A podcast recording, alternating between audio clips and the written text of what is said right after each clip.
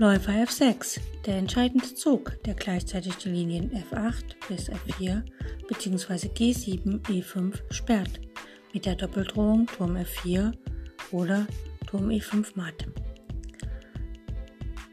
Weitere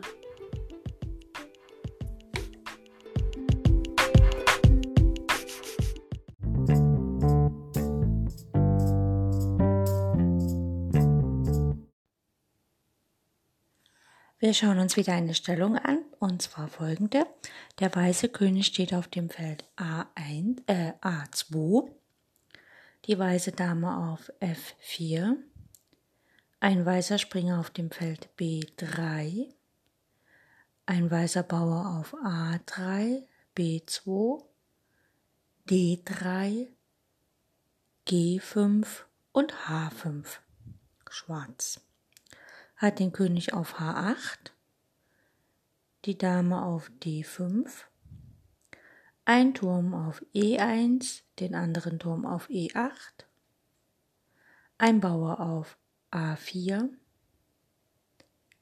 B5, C5, D4,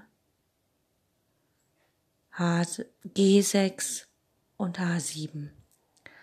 Wenn wir uns die Stellung anschauen, dann sehen wir, dass Weiß ähm, gar nicht mehr so leicht setzen kann. Sein König kann nicht nach auf die A-Linie wegen dem Turm auf äh, auf die erste Reihe wegen dem Turm auf E1. Er kann nicht nach A3, weil sein eigener Bauer da steht. Er kann nicht nach B3, weil sein eigener Springer da steht. Er kann nicht nach B2 gehen, weil dort sein Bauer steht. Der Bauer A3 kann nicht ziehen wegen dem Bauern, schwarzen Bauern auf A4. Der weiße Bauer auf B2 kann ich ziehen wegen dem Springer auf B3. Der weiße Bauer auf D3 kann ich ziehen wegen dem weißen, schwarzen Bauern auf D4. Der weiße Bauer auf G5 kann ich ziehen wegen dem weißen schwarzen Bauern auf G6. Der Bauer auf H5 ist noch ein bisschen in Bewegungsfreiheit, er kann nach H6 gehen oder auf G6 schlagen. Der Springer auf B3 ist gefesselt durch die Dame auf e, äh, D5. Das heißt, also Weiß hat nicht so viele Möglichkeiten zu ziehen und Weiß in hoffnungsloser Lage rettet sich aber durch den Zug Dame F6 Schach. Der König hat keine Wahl, er muss ziehen, er muss von H8 nach G8 gehen. Und dann spielt Weiß den cleveren Zug, den super guten Zug Dame G7 Schach. Ne, weil die Dame ist ja die einzige Figur, die von ihm noch effektiv ziehen kann. Jetzt muss der König auf G7 schlagen, der Schwarze, und dann spielt Weiß H6 Schach. Und damit ist der H-Bauer auf H7, äh, der bisher auf H5 stand und noch sich bewegen konnte, auch fixiert, weil er kann nicht nach H7 gehen, weil dort steht ja ein schwarzer Bauer. Und damit kann Weiß, egal wie Schwarz jetzt antwortet, nicht mehr ziehen und damit ist er Pat. Und der Spieler mit Weiß hat gesagt, Pat, Sir. Und äh, daher kommt wahrscheinlich auch der Ausdruck Patzer. Ne? Pat, Sir, Patzer.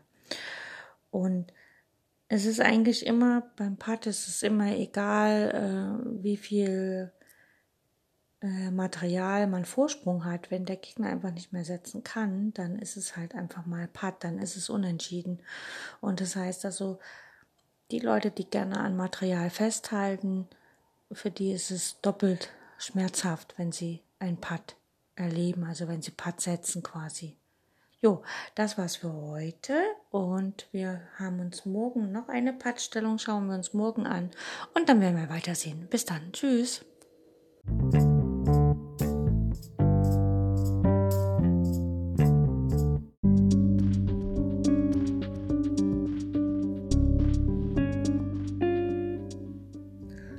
Das war's für heute mit den Übungen zum Blindschach.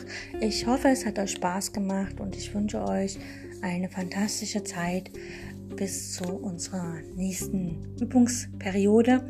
Mm, wenn ihr Freunde, Bekannte, Verwandte habt, die auch Schach spielen und vielleicht im Schach besser werden wollen, dann empfehle ich euch, dass ihr denen meinen Podcast äh, empfehlt, sodass sie praktisch auf Spotify und sonst wo auch immer oder auf Encore meinen Podcast sich anhören können und die Serie zum Thema Blindschach lernen sich anhören können. Das ist jetzt, jetzt schon die dritte Staffel.